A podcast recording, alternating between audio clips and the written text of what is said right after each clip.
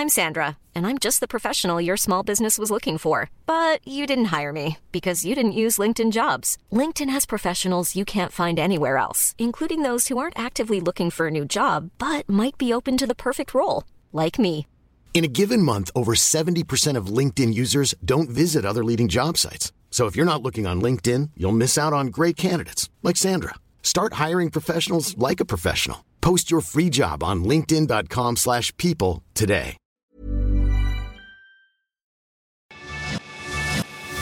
Lo cuento, te lo cuento. Tu dosis diaria de noticias. Muy buenos días, aquí te traemos tu dosis diaria de noticias para que empieces la semana con todo. La crisis en Ucrania podría desembocar una catástrofe nuclear.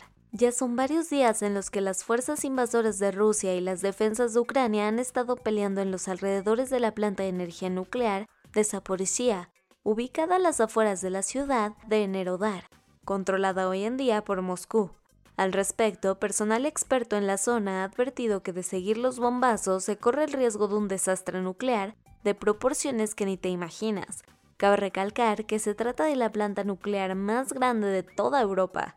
Mientras tanto, cuatro nuevos barcos cargados de granos han zarpado de los puertos ucranianos como parte del pacto que Moscú y Kiev acordaron para intentar darle fin a la crisis alimentaria mundial que vino con la guerra. La caravana de embarcaciones tiene como meta llegar a las costas de Europa, Asia y Medio Oriente. De acuerdo con la info de la ONU, estos navíos transportan más de 160.000 toneladas de cereales y productos agrícolas en general.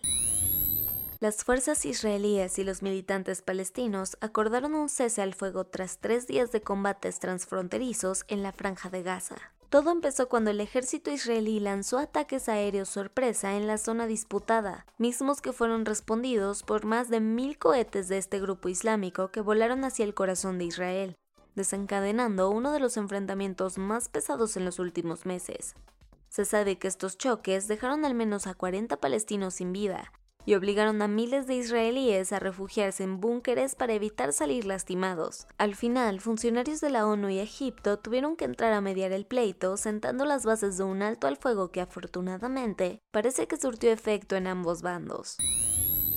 Gustavo Petro tomó posesión como nuevo presidente de Colombia y se convirtió en el primer mandatario de izquierda en la historia de este país. Este domingo en la Plaza de Bolívar de Bogotá, el ex guerrillero y ex senador Gustavo Petro asumió la presidencia de Colombia.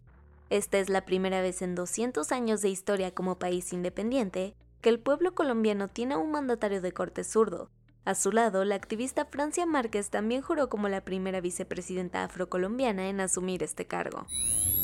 Vámonos a los cuentos cortos. Tras el asesinato del periodista Ernesto Méndez, director del medio Tu Voz, la Fiscalía General de Guanajuato avisó que se trata de Roberto N., alias El Borrachito, quien apenas tiene 22 años de edad y que ya fue arrestado por la Unidad Especializada en Homicidios, lo acusan también por los homicidios de otras tres personas que tuvieron lugar al mismo tiempo que el del comunicador. Las horas le están ganando la batalla a los equipos de rescate que se encuentran en Sabinas, Coahuila, donde todavía buscan a los 10 mineros atrapados tras el derrumbe de una mina de carbón. El mayor problema al que se han enfrentado han sido las inundaciones que impiden el acceso a la zona, donde se presume que están atrapados. Por esta razón, las labores de rescate se han retrasado, y hasta algunos familiares de los afectados advirtieron que de no ver avances, ellos mismos entrarán a buscar a sus seres queridos.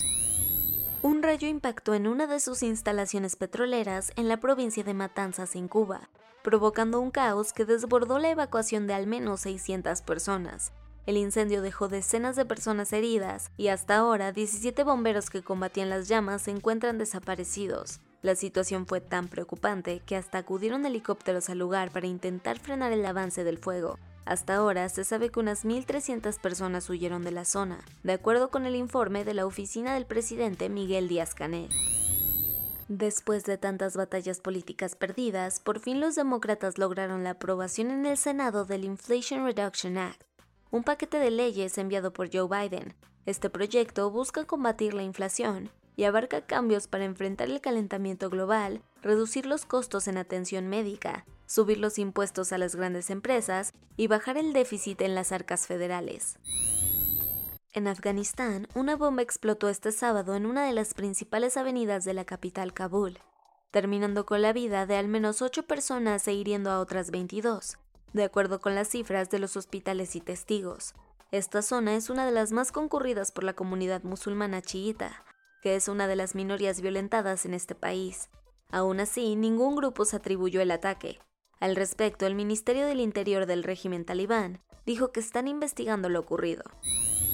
Era evidente que China no se iba a quedar con los brazos cruzados tras la visita de Nancy Pelosi a Taiwán, y ahora han intensificado sus ejercicios militares en las aguas cercanas a la isla, tan así que la Administración de Seguridad Marítima de Pekín anunció que las maniobras militares para asustar al pueblo taiwanés ahora serán habituales. Por esto en Taipei están con el miedo a tope, aunque este no los tiene paralizados. Al contrario, en las calles ya son cotidianos los simulacros de bombardeos porque tristemente temen que pronto venga una guerra. Y eso fue todo por el día de hoy. Yo soy Ceci Centella y nos escuchamos mañana para tu dosis diaria de noticias. Bye. Hey, folks, I'm Mark Marin from the WTF Podcast, and this episode is brought to you by Kleenex Ultra Soft Tissues your ally to help tackle your allergy symptoms this season. I love the change of seasons, but nobody loves pollen and all those other things floating in the air that make you sneeze during this nice weather. Kleenex Ultra Soft tissues are hypoallergenic and allergist approved. So fight back against watery eyes and runny noses without worrying about irritating your skin. For this allergy season, grab Kleenex and face allergies head on.